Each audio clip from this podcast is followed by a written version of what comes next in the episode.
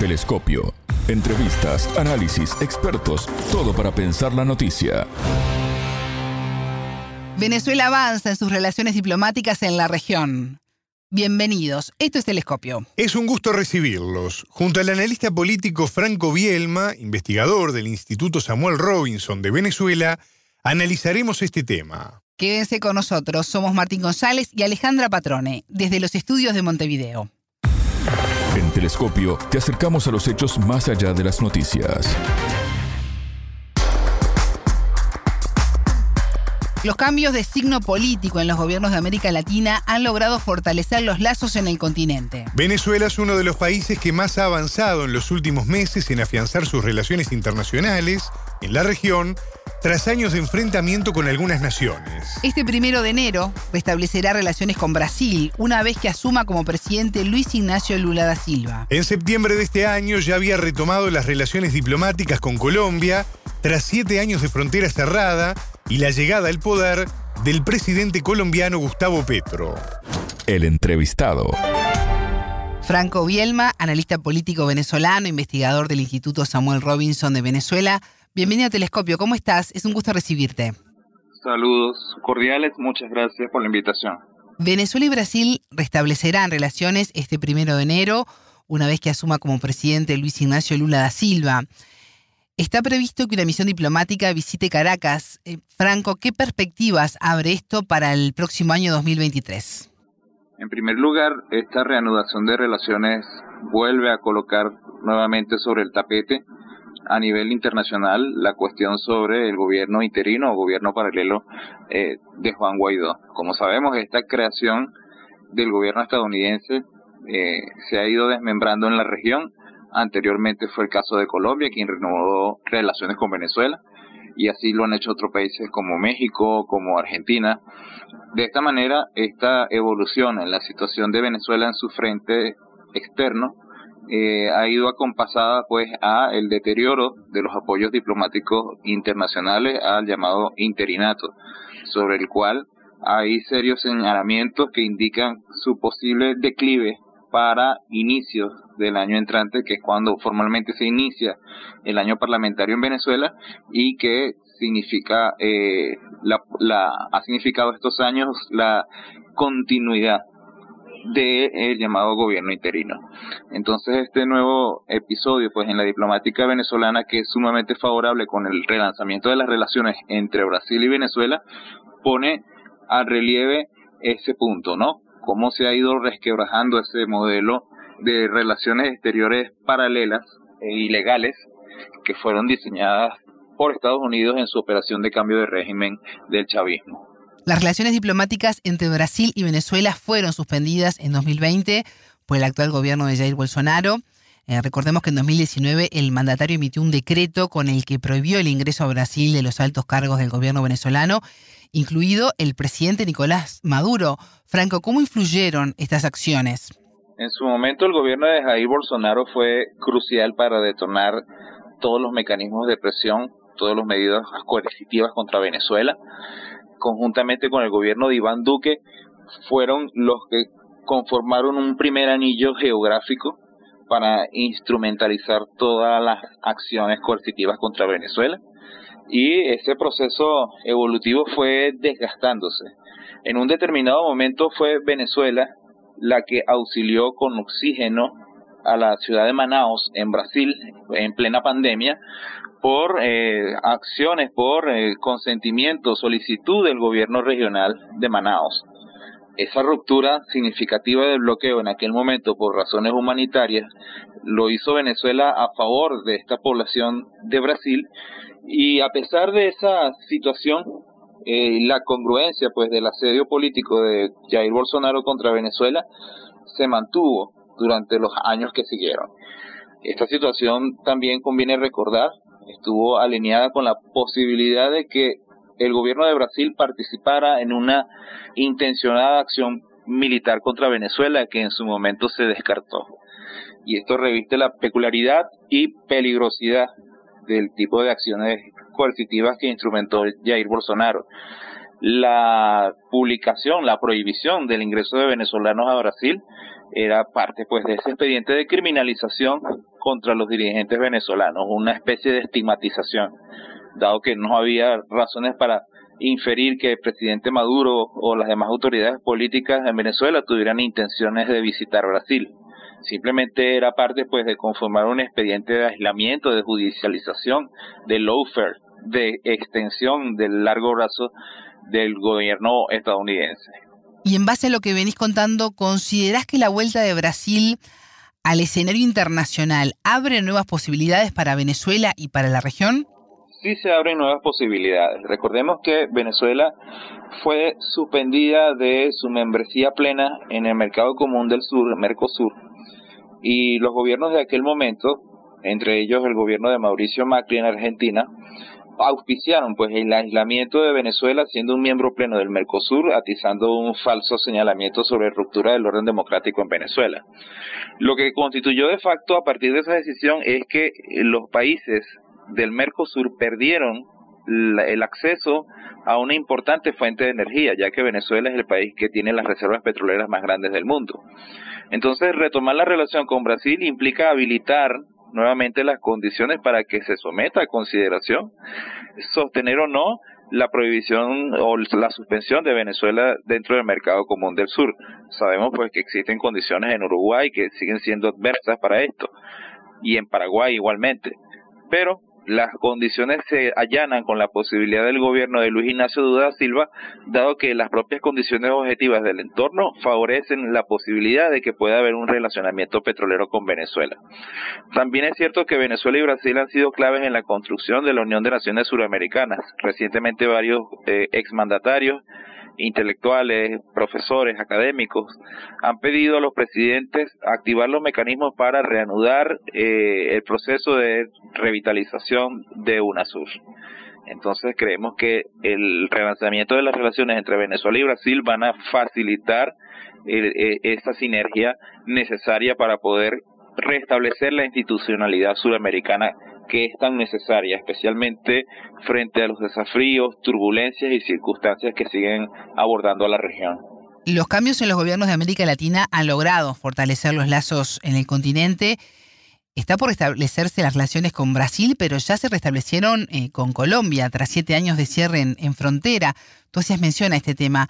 ¿Hay intención de abrir totalmente a partir del primero de enero los pasos fronterizos? ¿Qué, qué impacto tiene esto?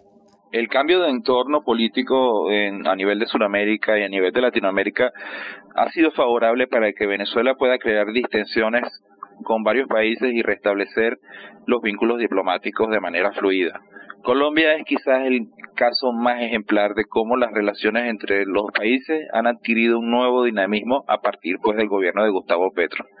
La apertura pues de la frontera en su totalidad con el paso vehicular, con el paso de mercancías, con el flujo de personas de manera mucho más fluida, eh, entre Colombia y Venezuela va a crear condiciones para revitalizar esa frontera, que fue históricamente una de las fronteras más vivas en todo el mundo.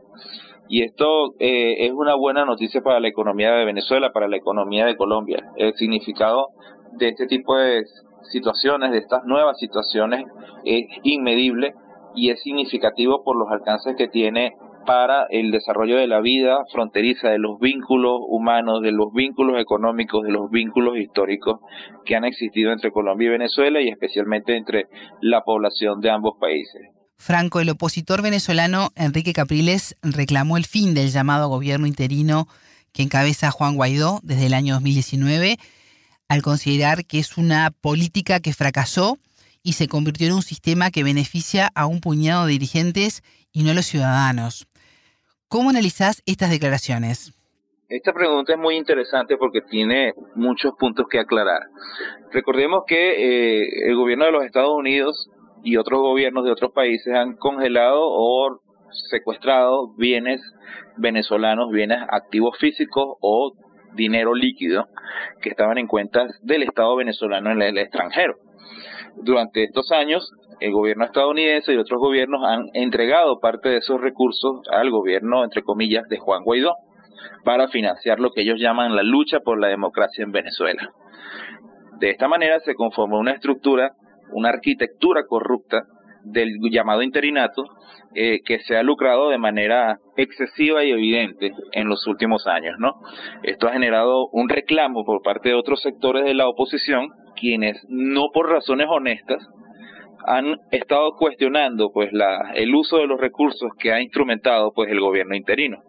Entonces ahora en este final de año de 2022 se está analizando de que a primeros días de enero la figura de gobierno interino encarnado en Juan Guaidó sea desmembrada, sea sustituida por lo que proponen sea una comisión integrada por los el grupo de partidos que todavía eh, respaldan a Juan Guaidó o respaldaron a Juan Guaidó hasta hoy.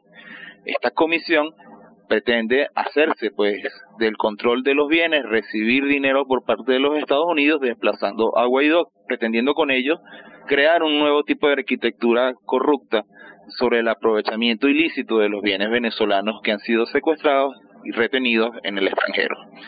De ahí que tiene que entenderse la dimensión de estas acciones por parte de los políticos venezolanos, no en desmantelar a Guaidó, sino en desmantelar a Guaidó eh, como prácticamente único beneficiario del dinero robado a Venezuela. Esos son los motivos que hay que explicar sobre esas acciones que podrían dar fin al gobierno interino, entre comillas, por parte de la llamada y extinta autoproclamada Asamblea Nacional Electa en Venezuela en el año 2015. Entonces, es importante hacer esas aclaratorias. No obedece a una toma de conciencia o a un reconocimiento del fracaso del interinato per se, sino que se trata también de una maniobra política para tratar de poner en mano a los recursos venezolanos por cortesía del gobierno estadounidense. ¿Y cómo queda Estados Unidos en todo esto? Porque de un apoyo incondicional a Juan Guaidó. Por supuesto, es muy importante considerar la relevancia que tendrá el gobierno de los Estados Unidos dentro del destino, eh, para hablar del destino de Guaidó. Guaidó es resultado pues de una firma del gobierno estadounidense entonces en la administración Trump. Y esta herencia que ha tenido el gobierno de Biden como eh, estrategia o política fallida y fracasada que ellos han continuado de manera mucho más tímida, por supuesto que los pone a ellos como actores determinantes. Si los opositores venezolanos deciden desmembrar a Guaidó, además de guiarse por sus intereses, contemos que seguramente también actuarán bajo la aprobación de funcionarios estadounidenses. No son precisamente los estadounidenses quienes están obligados a eh, destruir, entre comillas, al gobierno interino de Guaidó en el ámbito público. ¿Por qué? Porque estarían destruyendo su política, su estrategia. Y entonces, al destruirla, quedarían expuestos como fracasados. Más bien los estadounidenses preferirían encomendar eso a los propios políticos venezolanos, con los cuales también tienen alianza, y luego eh, asumir pues eh, que el fin de Guaidó como presidente interino de Venezuela eh, obedeció pues a una medida de venezolanos a, los, a la cual ellos se apegan y podrían y respetan, ¿ok? Y, simplemente van a respetar. Entonces, esta es la, la, la, opinión a modo de Contraloría de Daños que podía tener el gobierno estadounidense de tomarse la decisión de destronar a Juan Guaidó de su llamado gobierno interino. Franco, ¿cómo ha sido todo este año para Venezuela? Creo que el año 2022 ha sido un año de una clara recuperación de Venezuela de su frente político externo. Durante este tiempo, Venezuela ha logrado relanzar relaciones diplomáticas en múltiples frentes, ha logrado recuperar espacio en la escena internacional y sin sacrificar su política exterior, sin sacrificar eh, las características y naturalidad de su política interna, sin sacrificar, eh, vamos a decirlo, nada verdaderamente relevante para el país y para la conducción política del país. Entonces, esto es importante porque verdaderamente se evidencia cómo la agenda destituyente, la agenda que intentó destronar al presidente Maduro, fracasó una vez que los mismos estadounidenses se vieron obligados a encontrarse con Venezuela intentando allanar condiciones para poder obtener petróleo del país, sabiendo que los estadounidenses se guían y se desarrollan política en función de sus propios intereses, también es cierto pues que esto, eh, estos acercamientos de Washington hacia Caracas fueron sumamente incongruentes con la propia estrategia de desplazamiento que eh, la administración Biden continuó como parte de la política que heredaron de Donald Trump.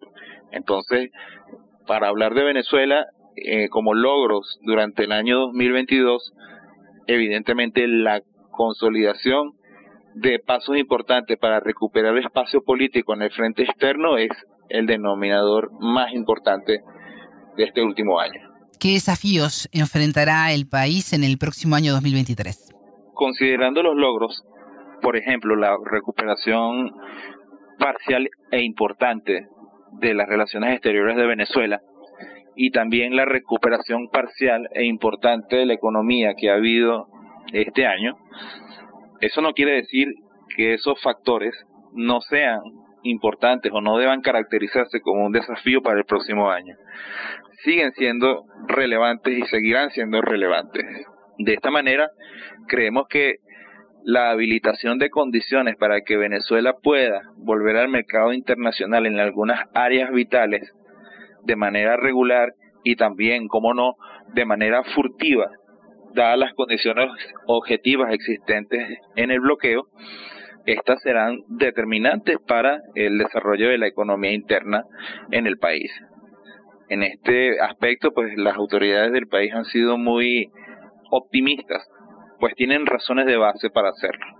Pero en todo este cuadro siempre pues estará el factor de la agresión extranjera continua contra Venezuela y por supuesto el, el desafío seguirá siendo continuar derrotando esta agenda lesiva contra el país. Franco Bielma, analista político venezolano, investigador del Instituto Samuel Robinson de Venezuela, muchas gracias por estos minutos con Telescopio. Saludos, muchísimas gracias por esta invitación para compartir con ustedes algunas opiniones sobre economía en Venezuela. Telescopio. Ponemos en contexto la información. Hasta aquí, Telescopio. Pueden escucharnos por sputniknews.lat. Ya lo saben, la frase del día la escucharon en Telescopio. Todas las caras de la noticia en Telescopio. Recordemos que eh, el gobierno de los Estados Unidos y otros gobiernos de otros países han congelado o secuestrado bienes venezolanos, bienes activos físicos o dinero líquido que estaban en cuentas del Estado venezolano en el extranjero. Durante estos años, el gobierno estadounidense y otros gobiernos han entregado parte de esos recursos al gobierno, entre comillas, de Juan Guaidó, para financiar lo que ellos llaman la lucha por la democracia en Venezuela. De esta manera se conformó una estructura, una arquitectura corrupta del llamado interinato eh, que se ha lucrado de manera excesiva y evidente en los últimos años, ¿no? Esto ha generado un reclamo por parte de otros sectores de la oposición, quienes no por razones honestas han estado cuestionando pues la, el uso de los recursos que ha instrumentado pues el gobierno interino. Telescopio, un espacio para entender lo que sucede en el mundo.